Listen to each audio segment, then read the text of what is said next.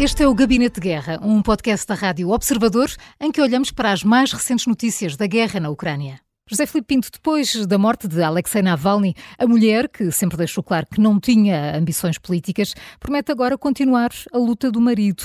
Uh, Putin tem aqui uma nova opositora, esta nova inimiga do Kremlin? Eu penso que mais do que uma figura, eh, nós temos aqui é eh, o Fundo Anticorrupção que foi criado por Alexei Navalny e evidentemente tem uma grande implantação fora da Rússia. Nós temos de perceber que nesta situação a mulher é o rosto, isto não é uma monarquia hereditária e mesmo nas monarquias hereditárias a morte do rei, o poder não vai para a rainha.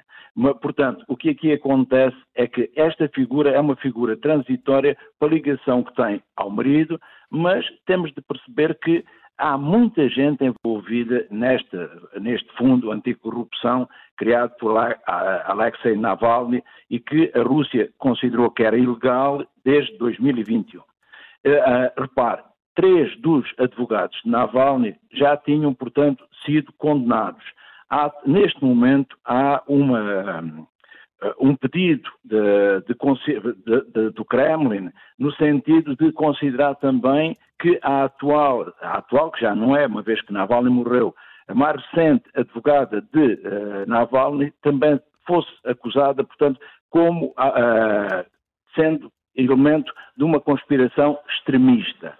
O que é que isto quer dizer? Quer dizer que há uma oposição que se começa a organizar, muito dela fora da Rússia, e que eh, pretende eh, fazer, eh, mostrar ao mundo aquilo que todo o mundo já viu, eh, pelo menos aqui o mundo no Ocidente, que é eh, a situação de termos Putin, que nada mais é do que um plutopopulista, um autocrata que não respeita minimamente um Estado de Direito e que faz as alterações, tornando a Constituição semântica de forma a que perpetuar-se no poder, como vamos assistir no próximo mês.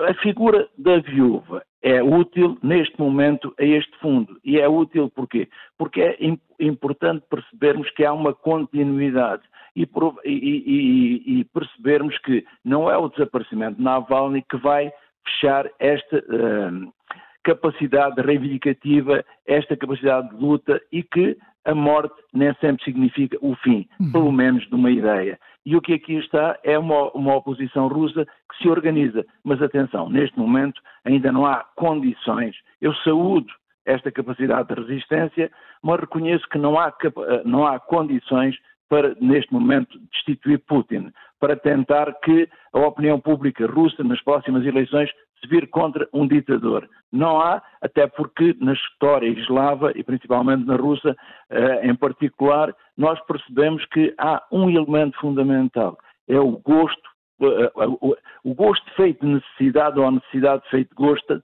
feito de gosto eh, pela permanência de um líder absoluto. Eh, entretanto, João Diogo Barbosa, e ainda sobre isto, Putin promoveu a coronel-general, o, o, oficial prisional acusado de matar Navalny. Uh, Boyarinev foi o responsável que ditou que o opositor ficasse sem comida na prisão. Uh, já houve reações a isto. Uh, o diretor da Fundação Anticorrupção, que foi criada por Navalny, diz que esta promoção deve ser entendida como uma, uma recompensa clara de Putin pela tortura. Putin mantém-se igual a si próprio, ou seja, não está nada preocupado que o considerem culpado desta morte. Sim, eu acho que, aliás, se alguma coisa, esta, esta condecoração é mais do que uma recompensa, uma mensagem, uma mensagem de, de desafio de Putin. Uh, vale a pena recordar que, por um lado, a Rússia tem eleições presidenciais daqui a três semanas um, e nos últimos meses, desde agosto, Putin conseguiu eliminar do, do campo de, de opositores Prigozhin, um, em agosto, Navalny, a semana passada, e também o candidato Nadezhim, que eh, foi impedido de concorrer por questões formais. Eh, portanto, Putin está numa posição em que não há concorrência, os candidatos às eleições são eh, mais ou menos pró-Kremlin ou eh, candidatam-se apenas para que as eleições não sejam de um homem só. E, e o que se passa com, com esta condecoração é a mensagem de, por um lado, internamente, Putin pisca o olho a quem possa duvidar de que o que aconteceu a Navalny foi se não um acaso, pelo menos algo que o Presidente poderia não ter desejado. E por outro lado, também internacionalmente, numa altura em que como José Filipe dizia, há uma grande pressão pública pela figura da, da mulher Navalny, Putin condecora este oficial e dá a entender que um, não só o sistema prisional esteve bem, como até terá atuado de forma que interessa à, sua, à sua ideologia, à sua forma de conduzir o país. Parece-me que este desafio deve ser respondido com adequada proporcionalidade. Nós temos visto notícias que, quer na União Europeia, quer nos Estados Unidos, se preparam novas sanções.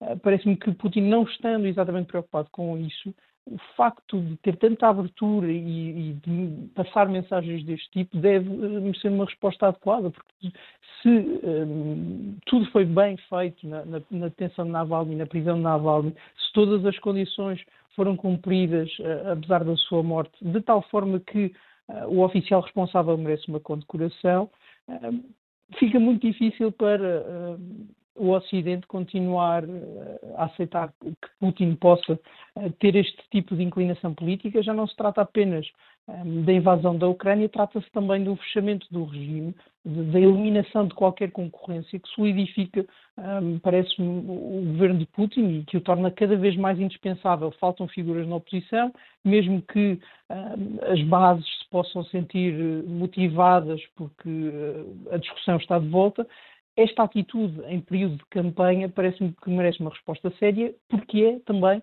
uma mensagem muito clara de que Putin só vê um futuro para a Rússia que envolva a sua presidência de uma forma ou de outra. Entretanto, já Filipe Pinto, a Rússia colocou o irmão Navalny na lista dos procurados. Não é difícil, quase, prever o destino deste irmão Navalny, olhando até para o que aconteceu ontem a um militar russo que desertou e agora apareceu morto em Espanha. Muito bom dia, Júlio. É bom evidente. Dia, bom dia. Todos nós percebemos qual é o modus operandi de um ditador, habituado a um, a um povo que aceita bem ou que convive o medo, falo conviver com uh, este tipo de atuação.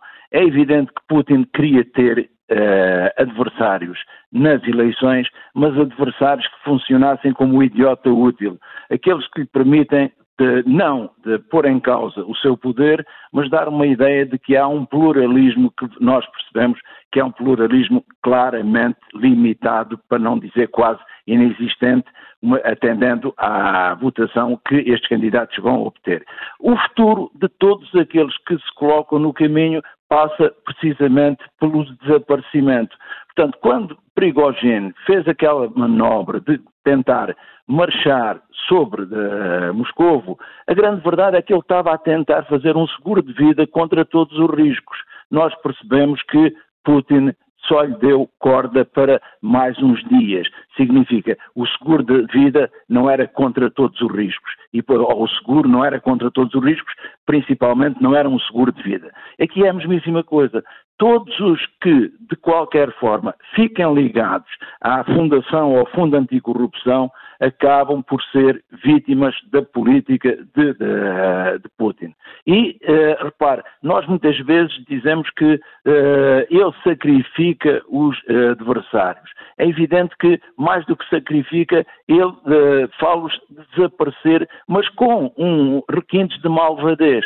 Significa, o processo está todo é todo conhecido todo o Ocidente percebe como, qual é a forma como estes adversários ou potenciais adversários, porque esse é outro problema, os ditadores até na sombra veem adversários e, portanto, acontece que esta guarda pretoriana está, que, que protege Putin está bem alicerçada nos serviços de segurança e vai, permitir, vai fazer desaparecer todos aqueles que possam, em qualquer momento, pôr em causa o ditador, pôr em causa Putin.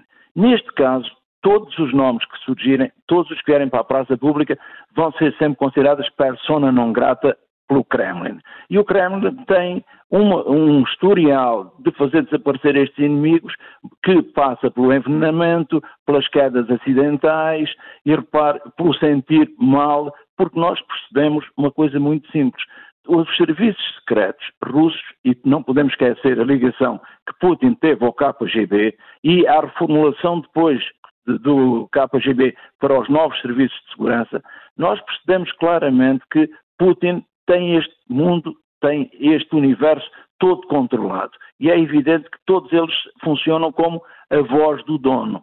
Portanto, em termos reais, só há aqui um líder, e este líder é Putin. E todos aqueles que se atravessam no caminho de Putin, ou mesmo não se atravessando, uh, podem, à luz dos, uh, de Putin, uh, dos olhos de Putin, aparecer como possíveis adversários, é evidente que, que possam mobilizar alguma opinião pública, todos esses têm o futuro traçado.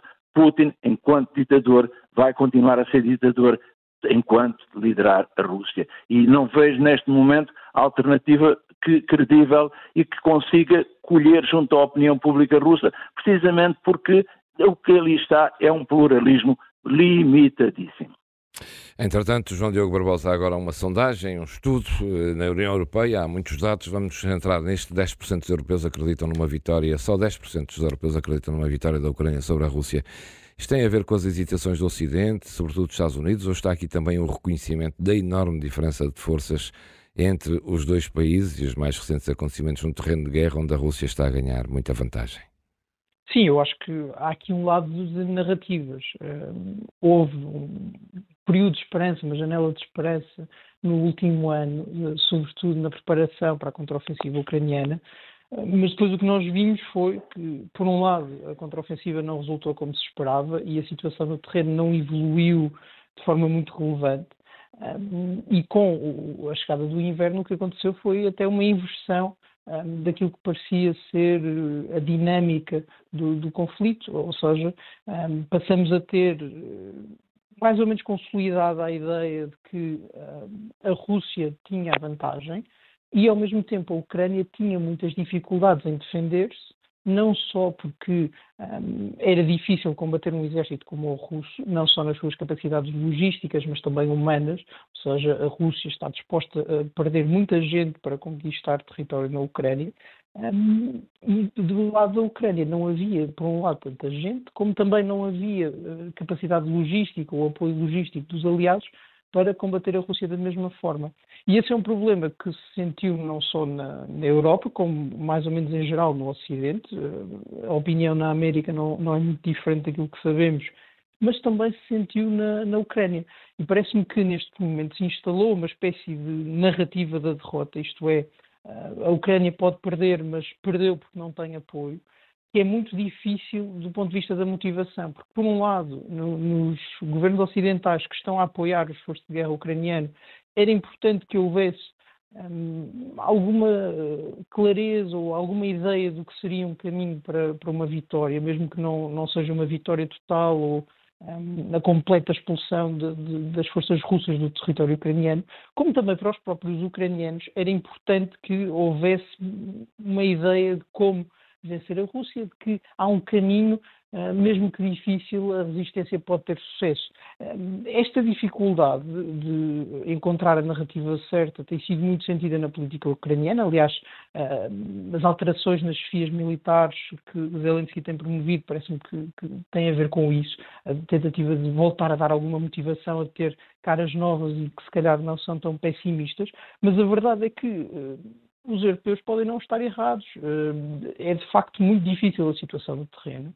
É de facto muito pouco o apoio um, eh, que o Ocidente, não só a Europa, não só a União Europeia, mas também os Estados Unidos têm dado à Ucrânia. Uhum. E este ano vai ser muito difícil, quer do ponto de vista militar, vamos ver o que acontece agora, quando o tempo melhorar e, que, um, e, e perceber se há de facto uma nova ofensiva russa, mas também porque no final do ano há eleições nos Estados Unidos, há já eleições eh, europeias, perceber de que forma novas uh, maiorias políticas podem fazer uh, variar o apoio à Ucrânia, ou mais, se podem empurrar quer os Estados Unidos, quer a União Europeia para a ideia de que uma, um cessar-fogo negociado um, com uh, a atual divisão de território possa ser uma boa solução. E, portanto, parece-me que neste momento toda a discussão está nesse sentido, ou seja, que a Ucrânia não vai ter facilidade em vencer o conflito, em expulsar a Rússia e que se calhar vai ter de aceitar perder uh, parte do seu território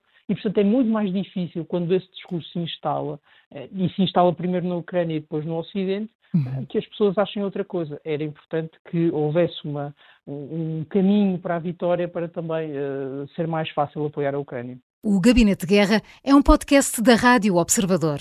Vai para o ar de segunda a sexta, depois do noticiário das nove e meia da manhã e tem uma nova edição depois da cinta das quatro e meia da tarde. E está sempre disponível em podcast. Eu sou a Maria João Simões.